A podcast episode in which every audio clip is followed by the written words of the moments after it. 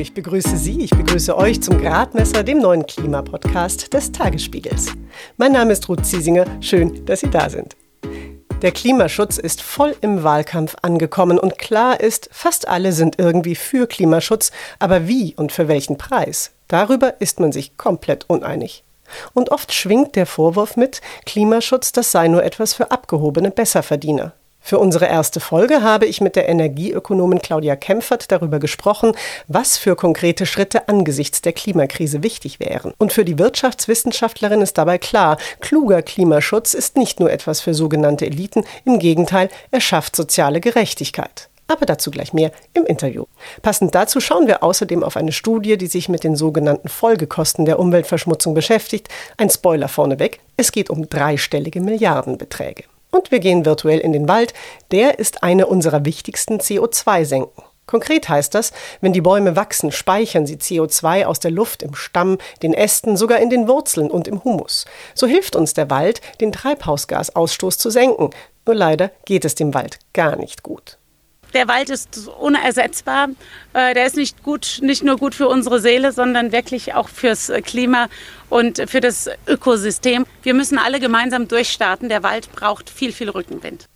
CDU-Landwirtschaftsministerin Julia Klöckner war das beim Waldgipfel Anfang Juni und zum möglichen Rückenwind für den Wald gleich noch mehr. Aber erst einmal bleiben wir in der Stadt. Denn dort habe ich über Teams mit der Energieökonomin Claudia Kempfert gesprochen. Claudia Kempfert leitet am Deutschen Institut für Wirtschaftsforschung die Abteilung Energie, Verkehr und Umwelt. Unter anderem ist sie auch Mitglied im Sachverständigenrat für Umweltfragen der Bundesregierung und sie hat das, wie ich finde, sehr hilfreiche Buch Mondays for Future geschrieben. Darin beantwortet sie 120 Fragen rund um den Klimawandel und was jetzt zu tun ist. Frau Kempfert, Sie forschen seit mehr als 20 Jahren zum Thema Energie, beschäftigen sich mit Verkehrs- und Umweltfragen und fast genauso lang beraten Sie auch schon die Politik. Jetzt sind die vergangenen 20 Jahre nicht direkt geprägt von klimapolitischen Feuerwerken. Wie haben Sie es geschafft, Ihren Optimismus zu behalten, dass wir die Klimawende hinkriegen? Ja, grundsätzlich bin ich ein sehr optimistischer Mensch und äh, da äh, hilft mir auch äh, natürlich das äh, Naturell ein wenig, aber ich würde auch nicht so sehen, dass wir nicht, nichts geschafft haben. Mhm. Also äh, es ist durchaus so, dass wir gerade in den letzten 20 Jahren durchaus einiges auch auf der Weltbühne hinbekommen haben, dass auch was voranging in Richtung Nachhaltigkeit, die Vereinbarung äh, der 17 Nachhaltigkeitsziele, die Klimakonferenzen, die immer wiederkehrend sind und wo wir mittlerweile auch wirklich verbindliche Emissionsminderungsziele haben. Also insofern, das ist jetzt für die Jugend oftmals, ist gerade auch Fridays for Future, nicht so wirklich äh, das Feuerwerk, was da gesehen wird, was, wo wir jetzt ganz schnell, ganz kurzfristig vorankommen.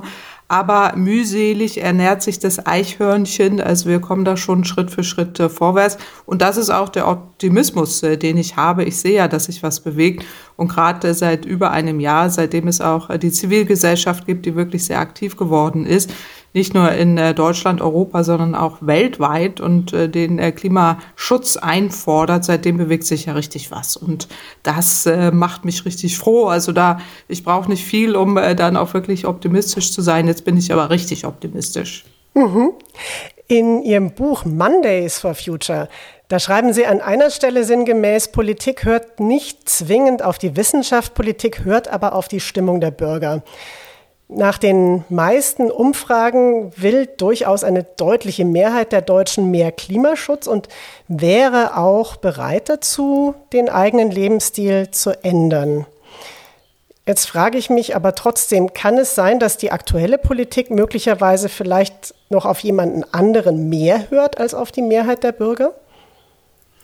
Na, ich denke schon, dass die Politik wirklich auf die Bürger hört. Und das merkt man ja auch äh, in der Europawahl beispielsweise, wo die Grünen auch sehr stark abgeschnitten haben, äh, wo es auch im Vorfeld eine starke Zivilgesellschaft gab, äh, viel konsequentes oder konsequentes Fordern auch nach mehr Klimaschutz und das die Politik bewegt. Also da würde ich auch nicht von abrücken. Es ist einfach wirklich das Kriterium, wonach sich die Politik auch richtet. Zu Recht, weil sie vertreten ja auch die Bürgerinnen und Bürger. Ähm, und das ist auch nach wie vor so. Also insofern haben die Bürger, hat die Zivilgesellschaft ja auch völlig recht, wenn sie fordern, dass mehr passieren muss, dass die Politik handeln muss. Sie hat sich da in der Vergangenheit, weil wir eben nicht so eine laute Zivilgesellschaft hatten, sehr stark eben von Lobbyisten auch treiben lassen, die an der Vergangenheit möglichst lange festhalten wollen. Das wissen wir aus der Forschung, wie das alles funktioniert mit diesen Zweifeln, die da gesät werden, auch seitens der Lobbyisten. Äh, und da hat die Politik eben darauf reagiert und da auch viele Rückschritte wieder gemacht, immer so zwei Schritte vor, fünf zurück. Und äh, das ist auch etwas, was, was nicht mehr so geht, ja, weil wir die Zeit dafür nicht mehr haben. Und es darf auch nicht nur jetzt als auf die ähm, Menschheit oder auf die Bürger abgewälzt werden als Veränderung des Lebensstils. Das kennen wir auch aus der Forschung. Das ist ein Trick der Lobbyisten, die nicht handeln wollen, die dann sagen, ja, die Menschen sollen erstmal ihren Lebensstil ändern, bevor wir beginnen. Und das ist so dieses im Kreis drehen. Da müssen wir raus. Es muss äh, für alle gelten, auch die Unternehmen weg von fossiler Energie hin zu erneuerbaren Energien, hin zu mehr Klimaschutz und Nachhaltigkeit. Und äh, klar, machen die Bürgerinnen und Bürger da mit, aber sie sind nicht diejenigen, die das hauptsächlich beeinflussen können, außer eben über diesen demokratischen Aspekt. Und das wird ja immer mehr, das passiert ja auch immer mehr. Angela Merkel hat kürzlich bei einer Podiumsdiskussion zu Luisa Neubauer von Fridays for Future gesagt, dass sie es versteht, dass die Jugend frustriert ist, dass es mit dem Klimaschutz manchmal doch arg schleppend vorangeht. Aber sie hat dann eben auch gemeint, man dürfe die Gesellschaft nicht spalten, so wie das in Amerika zu beobachten sei. Wie kann man denn die Klimawende sozial verträglich gestalten?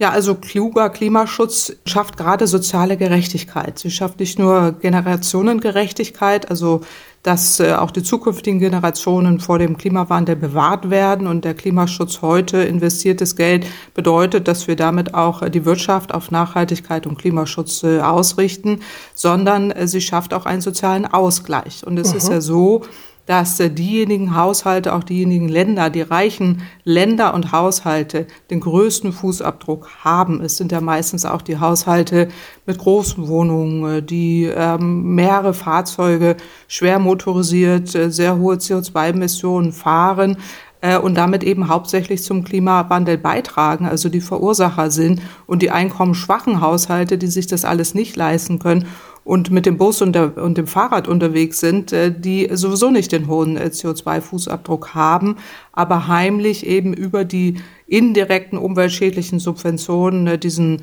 sehr fossilen Lebensstil mit subventionieren und indirekt auch noch die Klimaschäden mitbezahlen müssen. Mhm. Also insofern muss es einen Ausgleich geben, ähm, dass man hier entsprechend korrigiert und diese soziale Schieflage ausgleicht. Und äh, kluger Klimaschutz schafft eben beides. Also wenn man jetzt über die CO2-Preise spricht beispielsweise, wo sich dann fossile Energien verteuert, Heizstoffe und äh, Benzin und äh, Treibstoffe. Und dann auf der anderen Seite beispielsweise eine Klimaprämie gibt pro Kopf, so hatten wir das vorgeschlagen. Äh, dann schafft man auch gerade einen Ausgleich, weil pro Kopf äh, damit äh, gerade die einkommensschwachen Haushalte ähm, stärker unterstützt werden und entlastet werden. Und solche Konzepte muss man durchdeklinieren. und dann schafft man tatsächlich eben auch den, den sozialen Ausgleich. Man muss aber auch immer sagen, ähm, diejenigen, die dann häufig das, die soziale Karte holen, äh, tun das nur bei diesem Thema und vorher nicht. Also wenn es darum geht, faire Löhne, faire Gehälter, ähm, soziale Schieflagen auszugleichen, sind das dann meist nicht diejenigen, die dann auch äh, für die höheren Einkommenskategorien äh, Klientelpolitik äh, machen. Also ähm, ich finde es gut, dass wir über soziale Gerechtigkeit sprechen. Kluger Klimaschutz schafft soziale Gerechtigkeit. Mhm. Also Klimaschutz ist eben nicht etwas für Reiche, das man sich erstmal leisten können muss, sondern Klimaschutz kann mehr für soziale Gerechtigkeit tun, sogar, sagen Sie. Genau. Und äh, Klimaschutz, äh, ich habe ja gerade ausgeführt, dass gerade die einkommensstarken Haushalte, die reichen Haushalte die Verursacher sind die dann aber auch äh, nicht proportional so stark betroffen sind, wenn man jetzt Klimaschutzmaßnahmen, also beispielsweise eine Verteuerung fossiler Energie vornimmt, äh, sondern dass dann äh, entsprechend auch ein Ausgleich geschaffen wird, die dann die Verursacher auch für ihren Klimaschaden zahlen, aber gleichzeitig den einkommensschwachen Haushalten auch helfen. Nicht nur, wenn man Klimaschutz betreibt, äh, und damit auch indirekt Umweltschutz, äh, dass wir an einer beispielsweise viel befahrenen Straße wohnen äh, und dann die Emissionen wegfallen, auch die Feinstaubemissionen, damit automatisch den einkommensschwachen Haushalten das zugutekommt und die Gesundheit schont und der hilft sondern dass gerade einkommensstarke Haushalte hier eben für diesen, für die Verursachung, Verursachung des Klimaschadens auch zahlen müssen. Insofern ist Klimaschutz schafft eine soziale Gerechtigkeit. Bevor Claudia Kempfert uns mehr zu den vier großen Baustellen der deutschen Klimapolitik sagt, geht es jetzt hier um die Frage der Woche. Hier könnt ihr, können Sie uns auch eine Frage an gradmesser.tagesspiegel.de schicken. Heute kommt die Frage allerdings von mir. Nach dem Waldgipfel diese Woche habe ich meine Kollegin Susanne Ehlerding gefragt, werden wir in 30 Jahren noch den Wald haben, wie wir ihn heute kennen und wie können wir ihn erhalten? Susanne ist Fachredakteurin beim Tagesspiegel Newsletter Energie und Klima und sie hat mir folgende Antwort gegeben. In 30 Jahren können wir froh sein über jeden Hektar Wald, den es dann noch gibt. Denn Dürren werden im Klimawandel zunehmen und die schaden dem Wald ganz besonders.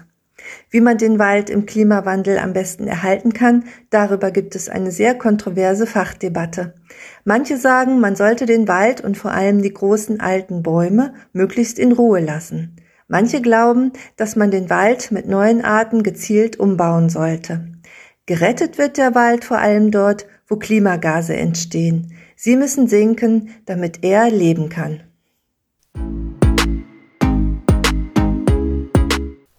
Frau Kempfert, die Bundesregierung musste ja jetzt ihr Klimaschutzgesetz nochmal überarbeiten. Und jetzt gibt es eine Reihe neuer Ziele zur Senkung der Treibhausgase. Aber die muss man ja auch erstmal irgendwie erreichen. Was sind denn wichtige Schritte oder die wichtigsten Schritte, wenn es geht, möglichst konkret, die die Politik jetzt angehen sollte oder eben spätestens dann nach der Bundestagswahl, damit Deutschland sich wirklich auf einen Weg macht, rasch und vor allem anhaltend weniger Treibhausgase auszustoßen? Ja, genau. Also mit äh, Zielen allein macht man keinen Klimaschutz, sondern was wir jetzt brauchen, sind ja konkrete Maßnahmen. Ich würde da vier, vier Maßnahmen äh, nennen, die wirklich dringend äh, sind. Das erste ist ein äh, beschleunigter Kohleausstieg und gleichzeitig ein schnellerer Ausbau der erneuerbaren Energien. Ähm, der Ausbau der erneuerbaren Energien ist äh, zum Stocken gekommen. Das bremst man immer mehr aus. Da braucht man mindestens eine Vervierfachung des jetzigen Ausbautempos. Das kann man auch erreichen, indem man die Füße von der Bremse nimmt und auch wirklich die Rahmenbedingungen für die erneuerbaren Energien so ausbaut. Solarenergie, Windenergie, dass dies äh, möglich ist. Das zweite ist die Verkehrswende. Der gesamte Verkehrssektor ist so ähm, der Bereich, der am meisten nachholen muss, äh, weil nur dank äh, Corona sind die Emissionen äh, überhaupt gesunken äh, durch eben jetzt äh, verstärkte Videokonferenzen und weniger äh, fossile Verkehrsleistung. Äh, aber jetzt darf man nicht ähm, sich ausruhen, sondern braucht eine Verkehrswende mit Verkehrsvermeidung, Verlagerung, Optimierung, Stärkung des Schienenverkehrs, des ÖPNV, Ausbau der Fahrradwege, der Fußwege und insgesamt eben eine klimaschonende Mobilität in allen Facetten, die man umsetzen muss. Da braucht man wirklich einen breiten Maßnahmenkatalog äh, und muss sehr viel mehr tun als woanders, weil man da so viel Nachholbedarf hat. Und das Dritte ist die energetische Gebäudesanierung. Es will alles tun, damit ähm, die Energie in den Gebäuden sparsam genutzt wird. Das schafft auch gleichzeitig konjunkturelle Hilfen und äh, die Energie, die man dort selber produziert und auch nutzt, sollte erneuerbar sein oder auch mittels Werbepumpen. Da wird man zu sogenannten Prosumern. Also gleichzeitig produziert man die Energie beispielsweise mit Sonnenenergie und nutzt sie auch. Und das vierte würde ich noch nennen, ähm, ist die Industrie, die dekarbonisiert werden muss. Da ist auch noch viel zu leisten, weil da muss man auch die Schwerindustrie äh, klimaschonend aufstellen mittels Wirtschaftshilfen, dass sie auch wirklich es schaffen, beispielsweise in den grünen Wasserstoff zu investieren, ähm, weil da geht es um klimaschonende Technologien, die heute noch nicht angegangen wurden. Wir haben da einen Investitionsstau und auch einen Modernisierungsstau mittels Digitalisierung, mittels eben solcher Wirtschaftshilfen da auch echt der Industrie äh, den Rücken zu stärken, damit wir die gesamte Wirtschaft umbauen können. Hm, ja, da haben wir noch einiges vor uns. Äh, warum kommt denn ausgerechnet der Verkehrssektor nicht in Schwung, wenn es um den Klimaschutz geht? Ja, da gibt es so viele Baustellen, äh, die man da wirklich nennen muss beim Verkehrssektor. Das fängt an von der Straßenverkehrsordnung und endet äh, auch bei der äh, entsprechenden Infrastrukturplanung. Also wir brauchen hier ein Bundesmobilitätsgesetz, welches wirklich die Ziele des, der gesamten Verkehrsplanung ausrichtet auf Klimaschutz und Nachhaltigkeit. Das ist mitnichten der Fall. Aktuell gibt es ja wieder viele Proteste, auch um Autobahnausbaue, um Wälder, die dort geholzt werden. Äh, und äh, da muss man dann schon fragen, brauchen wir tatsächlich oder die Infrastrukturplanung, die sich ja auch sehr lange hinzieht, ist die wirklich kompatibel mit den CO2-Emissionszielen, die wir haben? Und das wird nicht abgeprüft. Also äh, mhm. da gibt es äh, Gesetzestexte aus den 60er, 70er Jahren oder noch älter, äh, die eben dazu führen, dass wir heute in eine falsche Richtung planen. Äh, das sind so unsexy Dinge, aber gerade um diese Verordnungen geht es auch, dass wir wegkommen müssen von der sehr autozentrierten Verkehrsplanung, die wir haben, ähm, die, den Auto, die das Auto immer in den Mittelpunkt stellt. Bei jeder Straße, die Sie planen, müssen Sie den fließenden Autoverkehr, äh, dürfen Sie den nicht behindern. Wenn Sie da alleine eine Fahrradstraße bauen wollen, haben Sie äh, die Gefahr, dass äh, das äh, so ähm, zugeordnet wird und können diese Fahrradstraße nicht planen und so weiter. Also da gibt es so viele Beispiele, ähm, wo man auch über gezielte Rahmenbedingungen ran muss, auch über eine veränderte Straßenverkehrsordnung, über eine Mobilitätsplanung, ähm, die das Ganze in den Blick nimmt und dann auch eine Stärkung des Schienenverkehrs, ähm, wirklich die Verlagerung von der Straße auf die Schiene. Wie lange reden wir darüber schon? Also wirklich über Jahrzehnte äh, und es passiert genau das Gegenteil, weil wir eine falsche Kostenanreizstruktur haben. Die Schiene ist überverhältnismäßig teuer, die Straße wird äh, deutlich bevorteilt und das Auto, der Automobil, die Stellplätze, das gesamte Automobil wird permanent bevorteilt äh, und das äh, muss ausgeglichen werden äh, und insofern gibt es da so viele Stellschrauben, an die man da ran muss. Äh, ich würde mal beginnen mit dem Ausbau des Schienenverkehrs, der Stärkung des ÖPNV, Ausbau der Ladeinfrastruktur und der Abschaffung der Bevorteilung äh, des fossilen Verbrennungsfahrzeugs. Äh, da wären wir schon mal einen Schritt weiter. Noch haben ja nicht alle Parteien ihr Wahlprogramm verabschiedet, aber wenn dann alle vorliegen, auf was sollte ich als Wählerin und als Wähler genau achten, damit ich dann erkenne, ob die jeweilige Partei es ernst meint mit dem Klimaschutz, beziehungsweise ob das Konzept nachhaltig ist? Beim Verkehr haben Sie ja schon ein paar mhm. Punkte genannt. Ja, also ich freue mich da über den Ideenwettbewerb und glücklicherweise sind wir ja ähnlich wie in den USA jetzt auch im Rahmen eines Klimawahlkampfs äh, mittlerweile gelandet und das ist äh, auch gut so, weil wir brauchen hier wirklich ein Feuerwerk der Ideen und auch der Maßnahmen, äh, weil wir eben sehr viel Nachholbedarf haben. Worauf muss man achten? Also erstmal, dass die Parteien den äh, Klimawandel anerkennen, wissenschaftliche Fakten äh, dazu, dass sie auch anerkennen, dass wir das Pariser Klimaabkommen umsetzen wollen, dass wir dann ein maximales Emissionsbudget noch zur Verfügung haben, welches wir überhaupt noch, also an maximalen Emissionen, die wir überhaupt noch ausstoßen dürfen. Äh, das ist erstmal Schritt eins. Danach sollte man schauen, dann Schritt zwei, welche Maßnahmen werden vorgeschlagen, um die Emissionen auch dauerhaft äh, zu senken äh, und äh, keine Placebos nur genannt äh, werden, sondern die Dinge auch beim Namen äh, nennen, was dann äh, vielleicht oftmals so gesehen wird, das ist nicht gerade wählerfreundlich, aber die Wähler, ich würde es jetzt mal umdrehen, erwarten jetzt von den Parteien, dass man ihnen auch erklärt und informiert und deutlich macht, welche Schritte will man da gehen. Und die Punkte hatte ich genannt. Ausbau der erneuerbaren Energien, die Verkehrswende, äh, mehr Geld auch für die energetische Gebäudesanierung, für den äh, Umstieg auch in Richtung klimaschonender Industrie. Also da sind viele Facetten äh, zu nennen. Ich wünsche mir immer, je konkreter, desto besser, dass man auch nachgucken kann, was eine Partei da wirklich will. Weniger blumig, mehr konkret und vor allen Dingen wissenschaftsbasiert. Ähm, und da sieht man ja schon einiges auch interessante Ideen, die da kommen. Insofern wird das hoffentlich äh, noch munter auch im Austausch werden. Sie haben es ja anfangs gesagt, Sie sind qua naturell, aber auch qua Erfahrung durchaus optimistisch, was äh, unser weiteres Vorkommen beim Klimaschutz betrifft. Was sagen Sie denn unseren Zuhörerinnen und Zuhörern, die vielleicht manchmal nicht so optimistisch sind und vielleicht auch sagen, ach je, ob ich jetzt zum Frühstück ein Wurstbrot esse oder vegane Tomatenpaste, ist doch auch wurscht. Ich kann als Einzelne ohnehin nichts bewegen. Haben die recht? Also ich werbe sehr stark dafür. Das liegt tatsächlich an meinem Naturell, aber auch im Rahmen meines aktuellen Buches äh, Mondays for Future, dass jeder was machen soll und sich da auch nicht in Lethargie verfallen sollte und das Gefühl haben, egal was ich mache, es bringt sowieso nichts. Im Gegenteil. Äh, alles das, was man macht, ist äh, gut und richtig. Allein, dass man sich auch schon Gedanken macht und überlegt, was man auch beitragen kann. Und da geht es jetzt nicht um Konsumentscheidungen. Klimaschutz gibt es nicht im Supermarkt, sondern mir geht es sehr stark darum, äh, das Demo, die Demokratie zu stärken, wenn man auf dem Weg zur Arbeit ist, sich zu überlegen, kann ich dort vielleicht auch Menschen gewinnen, habe ich Ideen, wie ich im Unternehmen, im Verein, in der Schule, egal wo, was umsetzen kann, Mitstreiterinnen und Mitstreiter suchen kann äh, und Ideen äh, sammle, dass ich ins Tun komme und äh, vielleicht auch Maßnahmenpläne erarbeite, äh, sich am Montag wirklich an einem Tisch setzen. Das ist meine Idee, meine Vision, äh, gemeinschaftlich, um zu überlegen, wir haben eine ganze Woche an Arbeit vor uns, äh, wie können wir das schaffen, dass wir entsprechende Schritte in die richtige Richtung gehen. Je mehr das machen und je mehr da auch mitmachen, desto besser kommen wir voran und äh, desto eher schaffen wir das auch, das gemeinschaftlich zu wuppen. Und da bin ich einfach vom Natur aus so, dass ich sehr dafür werbe, diesen Optimismus zu nutzen, den wir da haben können. Es liegt eine Menge Arbeit vor uns, gar keine Frage, aber es nützt ja nichts. Also äh, das Ernte oder das, das Feld, äh, welches man ernten möchte, muss man aufs Feld, man muss eine Weile ackern, aber am Ende hat man auch ein tolles Fest und kann gemeinschaftlich feiern. Und das wäre mein großes Plädoyer. Lasst uns das gemeinsam machen. Frau Kempfert, dann bedanke ich mich ganz herzlich mal für Ihren Optimismus und auch für dieses Gespräch.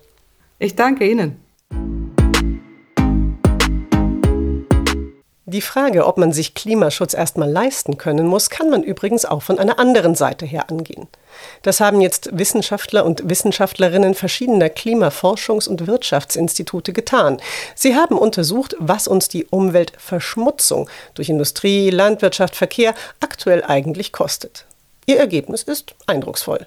Konservativ berechnet sind es in Deutschland jährlich mindestens 455 Milliarden Euro, sogenannte Umweltfolgekosten. Nur zahlen dafür bisher eben kaum die Verursacher, sondern die Allgemeinheit übernimmt die Rechnung, also wir alle. Matthias Kalkuhl vom Berliner Mercator Research Institute und Global Commons in Climate Change hält deshalb auch eine Reform unseres Steuersystems für notwendig.